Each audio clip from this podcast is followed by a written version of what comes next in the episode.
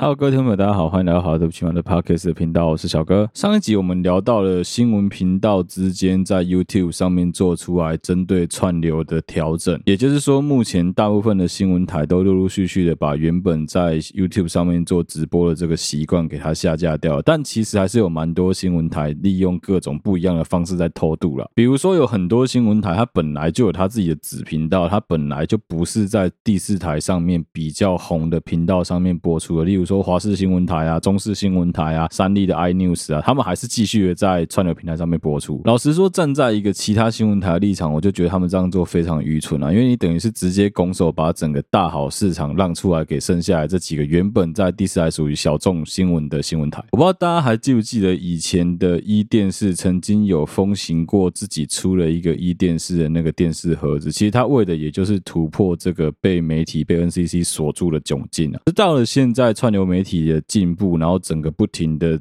整个流动在改变之后，你就会发现说，其实也不需要这么麻烦了。但有很大一个原因是因为网络转播技术变得更加的发达。不要以为我要叶配，没有，我只是想闲聊这件事情而已。然后因为上一集还有聊到另外一件事，就是关于女力的部分，还是要再帮自己倡导一下。我个人提倡的，其实真的比较算是男女要慢慢的走向平等权利上面的制衡，而不是说什么啊，男生比较大，女生比较大，这在各方面来说都是于情所不容的。可是你自己想想看嘛，男生在那边男权了半天，父权了老半天之后，把女生恶心了，可能有三千年、四千年以上的时间。现在回头过来换女生要掌权过来恶心男生，这不是很奇怪一件事情吗？真正比较好的做法，应该是不论是在政治圈、在商场上、在职场上，都应该选贤与能，那真的能者自知才是正确的做法，而不是说做什么事情都是看着性别啊、看着颜色啊、看着你的家世背景啊，反正只要事情对、颜色对，就一点问题都没有。我觉得都是非常奇怪的现象。好，顺便跟大家小聊一下近况好了。最近我个人在录音的习惯上有了一些调整，因为前几个礼拜算是被我水了很久一段时间，然后再加上说我录音有时候断断续续的，我这礼拜开始逼着自己，就是每天都要想办法录个一集，像是把存档都做起来，都建立一些存档之后上传还比较轻松啊。那其实老实说，要做到这件事情也不难，因为我平常就有在收集素材的习惯，现在就只是把那些素材找出来，然后选一个我觉得比较有趣的主题来做节目，这是比较快的方法。那一样就是如果说有很多有趣的时事，或者说，哎，必须要在当下，在那个热度底下去蹭流量的这种，必须要在时间有时效性的时间，赶快把片发出来的这一种节目内容，我们就会尽快的，可能用插播的方式给它先优先的上片。好，讲到新媒体串流平台，就不得不提，最近有很多的电视频道都开始陆陆续续的把自己买下来版权的作品放在 YouTube 上面给大家公开的来观赏，我觉得真的是非常非常爽的一件事情。不管是 GTV 八大，他把之前的很多连续剧啊，什么甄嬛啊，然后各种他们当初买的宫廷剧啊，或是木棉花把他们买的各种有授权的日本动画，光是不用看盗版跟没有浮水印这几点，我就觉得是非常非常值得推崇。再加上说，哎，你可以在每一集底下看一下网友们的留言跟回复，你会发现说，哎，每一集的节目都变得更加有趣，就是多了一个看剧所很难拥有的那种互动性吧。你可以去偷看一下底下的人的回复啊、爆雷啊，甚至是各种内容。而且现在其其实有蛮多剧，它为了要让你能够快速的找到说每一集是什么，它的叙述超级清楚，它会直接告诉你说这一集在演什么，演什么内容，每一个大概 time code 在做什么事情，写得很清楚。所以如果说你是喜欢追剧，也很常用 YouTube 的听众，你真的可以考虑一下去找找看什么八大，去找看木棉花，有蛮多有趣的剧在上面有上传。我跟我老婆几乎每一个周末都要往来我家跟她家之间，大概接近快要两百公里，来回可能快三百公里的这个距离啊。所以说我们两个人会很习惯的在车上，就是会放一点音乐啊，看一点影片啊，看一点 YouTube 节目啊之类的。当然，因为开车的是我啦，绝大部分时间我都用耳朵在听而已。我也不可能说眼睛的荧幕在开车，没有人这么屌的。干，你是怎样开直升机哦？一一手画三角形，一手画方形，怎么可能？但是真的要老实讲的是，如果说你每天每天都在一直不停的开车听音乐，你一直听重复的音乐是很容易腻的啊。两个人的品味如果又有点不一样的话，就会很容易有一些莫名其妙的冲突。所以前一阵子我跟我老婆两个人发现说，哎，现在开始在 YouTube 上面有小当家啊，有什么甄嬛啊，有各种剧的联播之后，我们俩就开始突然间重温小当家，就是中华一番啊。我们就花了大概三个礼拜的时间，把整个中华一番重看了一次。哎，不重看真的没有发现，重看之后才知道说，哦，原来小时候的记忆是这么深刻的。你那以前看很多每一集，你都想到，哎，是不是都忘记内容？当然你去仔细重看之后，会发现说，不会，我基本上只要看到那个标题，我就知道这一集在演什么。而且小时候还完全不会做菜的时候，你看这种节目就会觉得说，啊，它就是很浮夸，看起来很扯啊，你不会去多想说它背后的逻辑有多么不可思议。当然，其实自从你大概就是大学、高中之后，开始陆陆续续懂得一点点基础的料理知识之后，你就会开始发现小当家里面的料理有多扯淡。我跟你讲，你什么都不要讲，你就说他们的刀工就好了。到底是谁有办法切东西、切丝，然后那个丝会飞起来？这件事情有超级不可思议的吧？而且其实如果说你花时间把小当家看完的话，应该会跟我一样有很多很想吐槽的点。我就讲一个最扯淡的：小当家在整部中华一番的动画里面，它最重要的敌人就是黑暗料理界。问题是你仔细看黑暗料理界每一次跟小当家他们对决料理，然后再拿小当家他们的料理来看，你会发现其实小当家反而比较像是黑暗料理理界的人嘛，他做。出来料理干超暗黑的，我就讲第一个例子嘛。那个时候上海楼林剑对决，第一个派出去的他们是派阿 Q 嘛，阿 Q 对上锦毛虎洛克嘛。锦毛虎洛克是谁不重要，重要的是他手上有个莫名其妙的黑科技，就整只手是个电动调理机，有办法变成手刀在那边剥鸡皮啊，然后什么去鸡骨啊，这些也非常扯淡的功能。好，的确这功能非常的黑暗，听起来很扯淡，而且完全不是当时朝代应该有的科技，所以是很黑暗料理的背景。好，问题来了，那代表光明料料理界的阿 Q 又推出什么？什么样的料理呢？我们阿 Q 推出的是弹跳甲鱼汤，请问你他妈你喝鸡汤还是喝弹跳甲鱼汤？没有，真的不用骗，你就自己摸着良心想一个问题就好了。今天两个厨师端两道不一样的汤上来，一个是哈密瓜里面装着鳖的汤。一个是鸡汤，请问你喝哪一个？是吧？正常人都会选鸡汤，不会有人去选弹跳甲鱼汤吧？就算你看到它中间调理的过程，你还是会选鸡汤吧？更何况弹跳甲鱼汤，它哪是汤，它是冻诶、它那哪是汤？诶、这样子水都能水过，太扯了吧？好，再来讲小当家本人，小当家本人的料理有多扯淡？从他以前做料理到最后一集的所有全部料理，都有一个共同特色，就是端出来的时候会发光，不只会发光，还会喷烟，不只会喷烟，还会喷风。没有喷风的话，怎么会周围的人那个直接头发飘扬啊，衣服被喷起来？好，那我就问个良心问题：是谁去餐厅看到桌上人家大厨把锅子打开来上菜秀的时候，有光、有烟、有风，你不会吓到？你不会觉得干这个人超可怕的？哎，很扯吧？他的所有料理里面都加了柚兰料，然后干大家吃的这么爽，你不觉得很恐怖吗？所以我一直都觉得小当家才是真正黑暗料理界的人啊！你在想一个问题：你有没有仔细看过小当家每一场对决的笔法？他几乎都是对手已经做一。半他在那边先看人家做，之后才开始做自己的作品。这表示说他是有绝对的信心，一定会获胜的。这种人是绝对有本事、实力碾压的。干这不嘛，这种人就真真正正的精英中的精英啊，就是会最瞧不起人的精英，就是这种人啊。你看他每次每一次哦，就基本上只要遇到反派的时候，只要把那个黑绑在手臂上特级厨师的布条撕下来，干那个特级厨师的布条也会发光。干那特级厨师里面是不是有加幽兰料？哎，老实说，我觉得他蛮可怜的，他就是一个一直被他妈妈。情绪勒索的小朋友，在情绪勒索当中长大的小朋友，妈妈告诉他说，料理是要为人们带来幸福的，干他就很可怜的，一辈子只能背负着妈妈给他的这个勒索过活。讲到了旧版中华一番，就不得不提新版中华一番。新版中华一番我没有完整的看，我只有看简单的粗粗略介绍跟他的一些比较快速的浏览而已。我个人觉得非常可惜的地方在于说，不管是神奇宝贝啊、数码宝贝的再制重启版，其实都做得蛮好的，大家都蛮期待中华一番能够有一个良好的。重启版，但是很可惜的是，新版的动画创作团队很明显就在水。我觉得不一定要跟旧版的人物画风一模一样才会好看，但至少你的剧情啊各方面要多一些连接，不是整个直接魔改啊。你没办法超越，好歹你也好好学啊，不要这样子改乱七八糟，影响我们这些人的童年，这真的是非常不应该啊。这样会害我很担心，如果真的哪一天《灌篮高手》要重启的时候，会不会没办法超越当年的经典？啊，总之推荐给大家。如果说对于看剧啊、看动画有兴趣的，最近 YouTube 真的蛮多有趣的，以前旧的连续剧跟影集还有动画有上，真的可以稍微花时间找一下。就不管怎么样，还是要尽量支持正版啊。蛮多串流平台一个月也没有很贵啊，就花点小钱能够好好的欣赏节目，我觉得是蛮划算的。再不然就当个蹭饭仔嘛，多找几个朋友一起凑啊。你们班长会比较有钱的。同学吧？好，既然刚刚讲到了开车。看电视、开车看所有手持行动装置的这个行为，要先提醒大家，按照道交法，这绝对是违法的。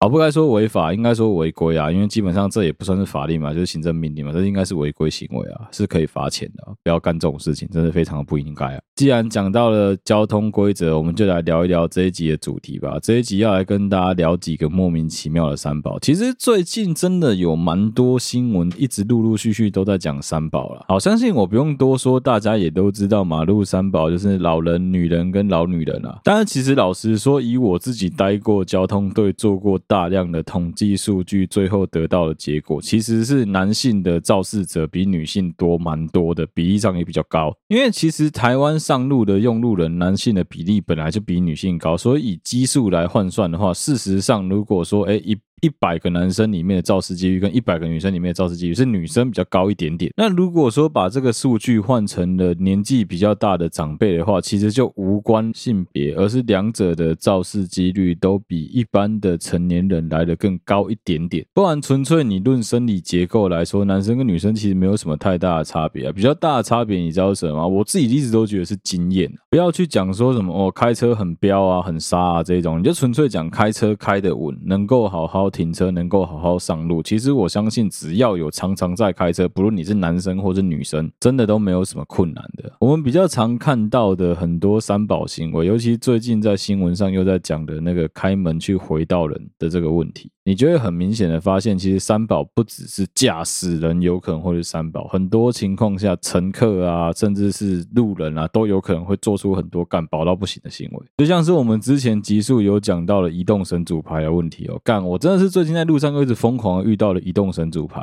以前我住的地方附近老人真的非常非常的多，而且那些老人在之前年纪再稍微年轻一点，大概六十岁出头的时候，他们都还会骑脚踏车。现在的人因为怕老人家可能什么骨头啊、肌肉啊退化、关节的问题，怕摔车，都给他们开那种或是骑那种代步车。我个人是完全没有觉得比较安全啊，说真的，一样都是肉包铁啊，真的没有什么差别。但是当然就是脚踏车可能会更危险啊。但是我自己觉得干，其实那个电动车也是干超可怕的。像我自己在巷弄里面遇到老人，我的习惯是这样子，我绝对不会去按他喇叭，所以我只能默默的跟在他旁边。所以比较好的做法，提醒老人是你直接故意去碾那个水沟盖，让他听到空空的声音。但有一些人就是很故意，你知道吗？他就是不让你，他不让你就是不让你，他就觉得说自己有绝对路权，他觉得他没有差。不过真的还是要小心啊，因为毕竟这些老人家年纪大了，你突然按他一下喇叭，万一害他心率调节器直接跳掉，或者说你害他直接心脏病发作，干你也是很倒霉啊。我们来小聊一下那个台北市的国手在骑车的过程中遇到一个在马路中间开门的阿婆，害他摔车的事情。好了，我们姑且不论说谁是 A 车谁是 B 车，跟大家解释一下 A 车跟 B 车的概念。在我们一般的交通队，他们在判断事故的肇责之前，他们就会先有一个先入为主的知道说大概哪一台车是 A 车。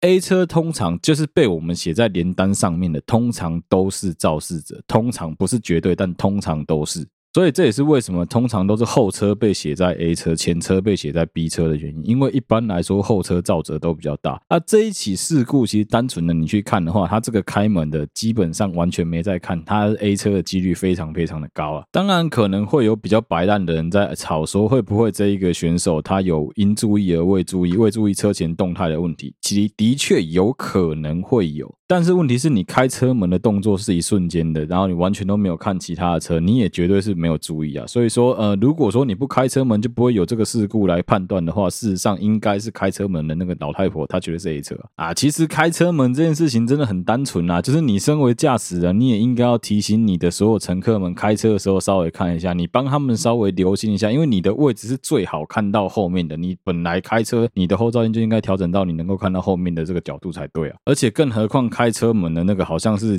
驾驶的妈妈吧，就是反正他他的长辈嘛。他既然是这样子的话，你就更应该要留神你家长辈开车门的那个样子啊。好，第二个是什么？第二个是这一个选手他做了一个非常好的示范。什么叫非常好的示范？就发生事故不管大小，先报警再说。你知道为什么报案是对的吗？我跟你讲，有时候真的是这样子。我们不要有害别人的心，但是防人之心我们不能没有。有时候是为了保护自己。你今天如果不报案，说不定对方去反而告你毁损跟伤害，说不定在追你一个肇事逃逸，干你真的很麻烦，而且你会很冤。明明就是你被撞，你觉得没事，你骑走了，干对方还反咬你一口造逃。因为问题就出在于台湾对于肇事逃逸的规定非常的简单，就是一旦你发生了事故，你跑掉了，你都算是肇事逃逸，不管你是 A 车还是 B 车，你都跑了。所以，既然很明确，你站得住脚，不管你有多赶时间，除非今天你真的赶着这一面没见到就错赛，不然我真的觉得你就是打个电话跟对方请个假，说不行，你现在发生车祸，一定要好好处理。接下来你要做的事情就是，你都不要跟对方吵，你也不要跟对方多 argue 半句，你就是把该拍的照片拍好，接下来把你的自己手机拿出来做一件事情，记录，把你刚刚的过程打下来，因为人很容易会忘记。如果说对方的态度很恶劣啊，很明显在挑衅你你啊，或者是在各种的言语上的攻击，你可以把手机拿出来录音，你可以把手机拿出来假装在拍照，其实在摄影，反正他也不知道。你也无需去挑衅对方，因为挑衅对方的影像档是不能使用的，所以你就不用挑衅对方，你就听他默默的讲，他讲你就是是是，对对对，没关系，我们等警察来再讨论。在绝大部分的情况下，因为我们台湾受到中国传统儒家文化的熏陶，所以我们绝大部分的人都懂得要尊重长辈、尊重长者。我们也知道说，诶，一般来说遇到长辈，我们就是忍，就是让。但在这边，我要要教大家一个非常简单的道理，就是为老不尊，为幼不敬。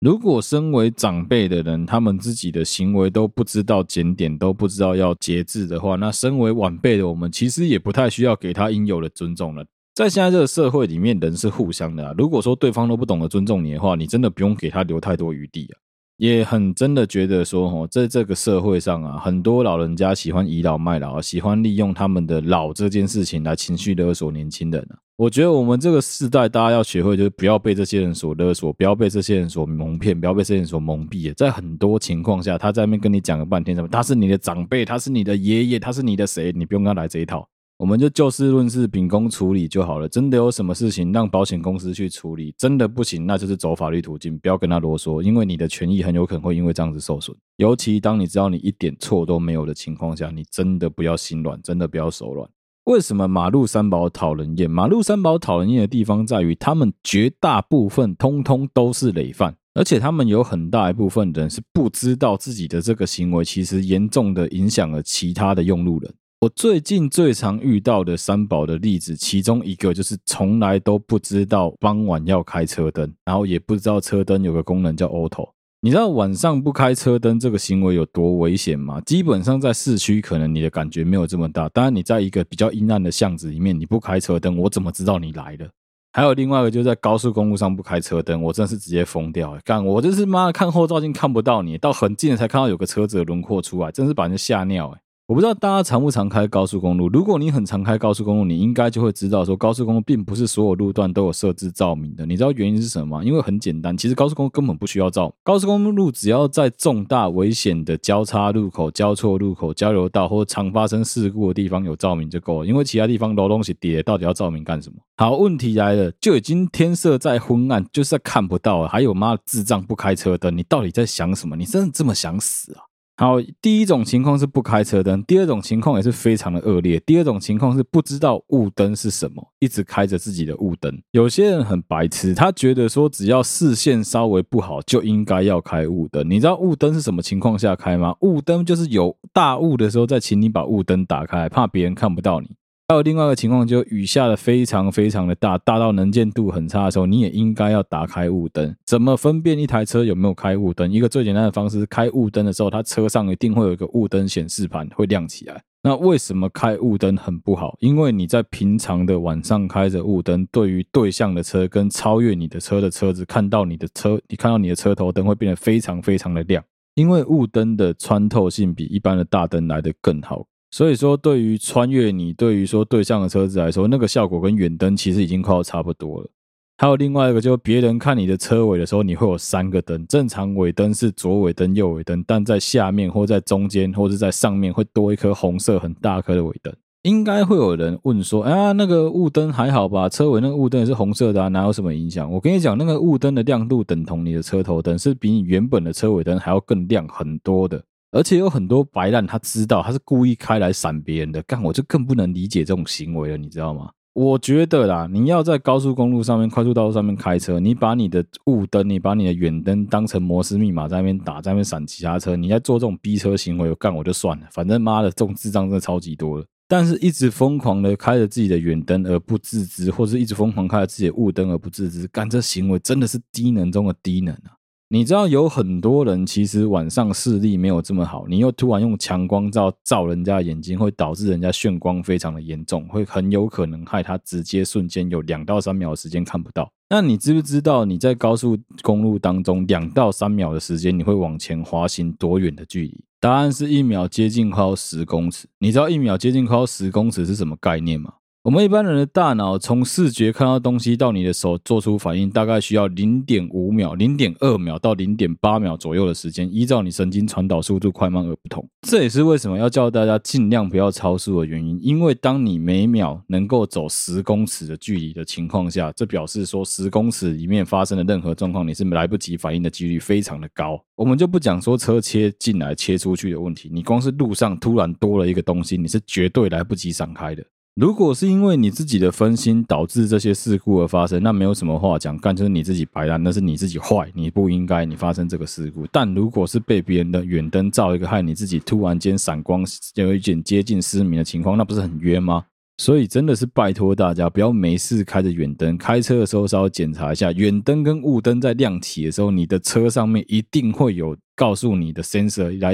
亮起来，跟你讲说你的这个灯是打开状态。不要去当那个害人的三宝，真的非常的过分。好，既然刚刚讲到说车灯的问题，就不得不讲方向灯的问题。我不知道大家到底知不知道方向灯要怎么打。好，首先先来辟谣一下，之前在很多爸妈群组里面有传一个讯息，讲说什么方向灯至少要闪五下以上才算是正常，有闪到方向灯，不然都算违规。这个说法是错的。为什么是错的？因为每一台车的那个闪烁的频率是不一样的，而且你不可能数一二三四五，好，这样就可以了。没有，不是这样子。我们今天先讲转弯的情况。转弯的情况，你应该要在你即将转弯的路口前面，大概你自己抓个距离，可能五到十秒的时间，就要先打方向灯了。这个行为是你要让其他用路人知道你即将转弯。那接下来我们来讲变换车道的问题。变换车道，你必须要在你变换车道以前就先预告你要变换车道，所以你这个时候你的方向灯就应该是亮起。那到什么时候方向灯才能灭掉呢？是到你变换车道完成了才能够把你的方向灯关起来。所以说，其实连我都常常不小心提早把方向灯关掉，这都是不对的。因为道交法里面有明确的规定，驾驶人在变换车道的过程中，应全程开启方向灯。啊，干不用多做解释吧？不就是从你变换车道开始到你变换车道结束的这个过程中，你都必须要开启你的方向灯嘛？当，我们最常看到的三宝开方向灯的方式是什么？干，它方向灯跟它的方向盘是同步开的，它一打方向灯，它马上就直接转方向盘。这时候就不得不承认，人脑真的不如电脑。你不要以为我们后面其他车的反应能够这么快，你方向灯一打，你一转，我就有办法反应过来。绝大部分的情况都直接 K 下去，好不好？那这种时候你再来嘴小说什么？哦，我打方向灯啊，干，我他妈的，我来不及闪啊！另外一个打方向灯很常见的智障行为，就是他打了一个方向灯，他觉得自己就无敌，他直接从内车道三线道的车直接从内车道直接超车，然后变成右转。变换车道事实上是不要也不应该有连续变换车道的行为的。你在变换之后，应该是间隔一段再变换，间隔一段再变换，不是一直接让你切出去。你真的妈当大家都是神诶，所有人都能够让得了你。那种在右手边车道左转，左手边车道右转，垃圾干真是超级多的，不管是在大路，在小路都有这种白痴诶，摩托车也是，汽车也是，有时候真是被他们活活气死，你知道吗？我之前遇过最白烂的一个是一个老太婆，干她就是直接从内侧车道三线道内侧车道，她直接要右转，你让她按她喇叭哦，干她老人家还不爽，干窗户摇下来对着你破口大骂。除了方向灯的问题之外啊，最近有一些三宝也很危险。最近有一些三宝是骑机车的三宝，我自己个人是非常崇尚骑摩托车晃来晃去，我也很爱骑摩托车。当然，我真的是自从看到这么多人骑摩托车的风度之后啊，我很认真的思考，以后有了小孩之后，绝对是开车死都不要骑摩托车。你知道有一些大人很不应该的事情，就他我都觉得他们是拿小孩在当挡箭牌在骑车。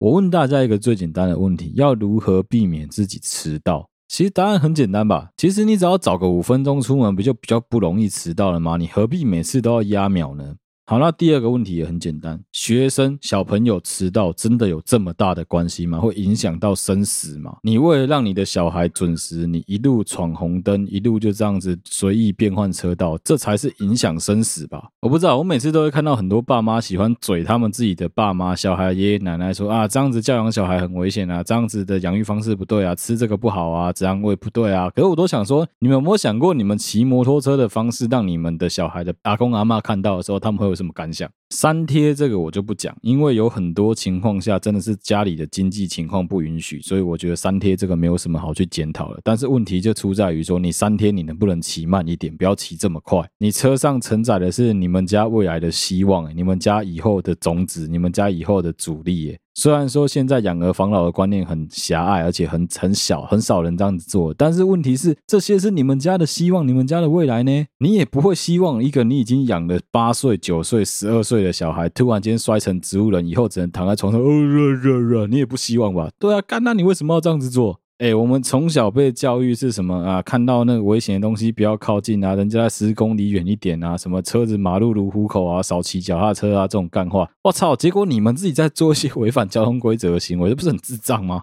好，接下来要讲的这个三宝行为哦，其实也是非常非常常看到，也是路上一个最好判断它是不是三宝的依据哦。我们以前很常讨论的一个问题是，诶，你开车的时候，你的手是怎么握方向盘的？我只能跟大家讲，如果说你有认真去看你自己的车辆使用手册的话，它一定有教你你的手要怎么放方向盘。干，我是认真没有想过有一天我居然要在我的频道教大家怎么握方向盘，我觉得非常非常的扯。首先，开车最舒服的姿势就是你的鼻子。刚好对齐方向盘的上缘一点点的位置，你知道为什么吗？因为那个时候你的视野是在最佳位置的。好，再来。开车的时候，你的手必须呈现的最舒服姿势就是微微弯曲，你的手臂是微微弯曲握住方向盘的啊，不然你以为为什么你的椅子可以调整前后？驾驶座的椅子一定要可以调整前后，可以倾倒，那原因就是为了要迎接、迎合你的身体的身形。有些年轻人是跟爸妈借车的，他们就会担心说啊，我把椅子调来调去之后会被我爸妈靠北啊，你不会调回来哦，傻瓜。而且如果说你的爸妈一直在靠北说你调椅子，这个行为的话，你大可以嘴回去说我不调，我要怎么开车？然后另外一个问题就是你的脚到底要怎么踩你的油门跟刹车？我们现在先不讨论手排车，因为绝大部分的情况下三宝绝对开不好手排车，我们就讨论自排车就好了。两个踏板他们就忙不过来啊，你不用想第三个啊。好，两个踏板要怎么踏？很多人都会讲说，哦，我就左脚踏刹车，右脚踏油门，很简单吧？可是你有没有发现，你的油门跟刹车都在距离你的右脚比较近的位置，用左脚去踩，很不符合人体工学，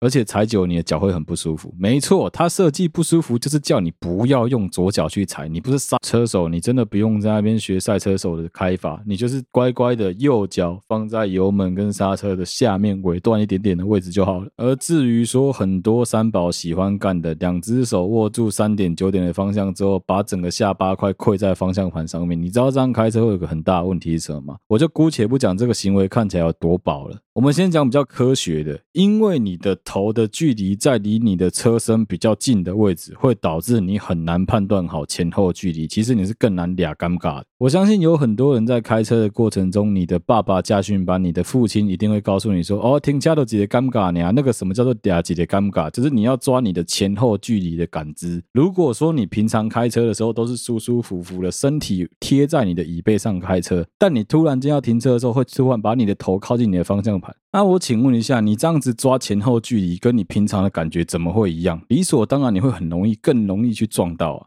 好，今天就算我们不讲方向盘，说哦，你这样子很近着，可能看起来很饱，我就讲另外一个很危险的问题好了。你知道，基本上每一台车都有一种安全的配备，叫做安全气囊。Airbag，那、你知道这个 airbag 在哪里吗？Airbag 至少每一台车一定会有两颗，其他再烂的车都会有两颗，一颗在你的驾驶座方向盘里面，一颗在你的副驾驶座手套箱上面。你只要把你的脸这么贴近你的方向盘，如果撞到的时候，安全气囊爆开来，第一时间就直接炸在你的脸上。安全气囊的爆开是需要用一点点类似像是火药的东西的，那你就知道那个炸开的效果，相当于被一个成年男子直接往你的脸上狠狠的灌一拳。既然我们讲到了驾驶座跟副驾驶座的位置，我就要讲一个副驾驶座很常发生的一个问题，而且是我之前曾经亲眼看过碰到人家出事故的一个故事。我不知道有多少人会在副驾驶座做一个非常危险的行为。哎，没错，又要来久违的嘴前女友啦。其实不只是我前女友啊，我以前遇过蛮多坐我的车子的女生朋友，或是说，哎，我以前的朋友他们在载他们的女朋友的时候，我都看过类似的情况是，哦，可能上了一整天的班，这个女孩子很累，她累的时候，她就直接把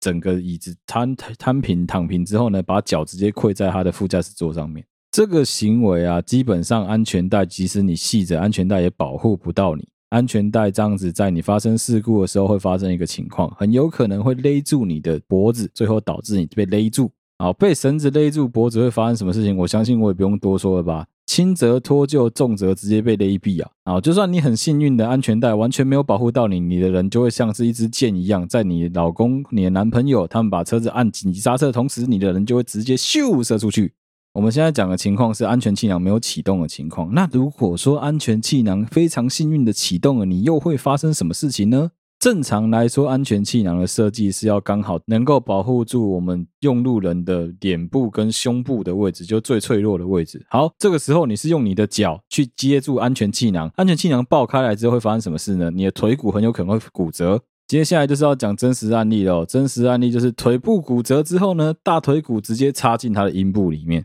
你在秋啊？我看你有多秋，直接去天堂秋，多棒！车子在行驶中，它的设计让你安全的包覆住，都是有理由，都是有原因的。所有那些主动安全设备，那些配备就要配备这么多莫名其妙的东西，什么跟车啊、啥小的啊，这个一个加八万，一个加五万啊，拿掉扣两万啊，这些通通都是钱。为什么要有这些配备？为了就是安全。你在副驾驶座躺成那个样子，基本上就跟你蒙眼过马路是一样的道理。那个真的就是不是不死，是不知道什么时候要死。做人真的不要白目。我知道很多人在开车、骑车的过程中很讨厌在路上遇到屁猴，遇到那些干改管的北兰小英啊。可是说真的，这种绝大部分的北兰小英啊，至少他们对于骑车、开车的观念绝对好过于那些白目的三宝。因为那些北兰干，至少他们认为自己知道自己在做什么，而且他们比较有防御驾驶的观念，或者是你也可以说，这些人就是攻击性驾驶，他从头到尾都非常 aggressive，感觉得出来这个人就是要攻击你，所以你一定会知道要怎么去闪避，要怎么去离这些人越远越好。当然，这些马路三宝、移动神主牌最大的问题就出在于，他们是完全不思进取，而且完全不知道自己的问题出在哪，还会怪年轻人说啊，谁叫你开这么快？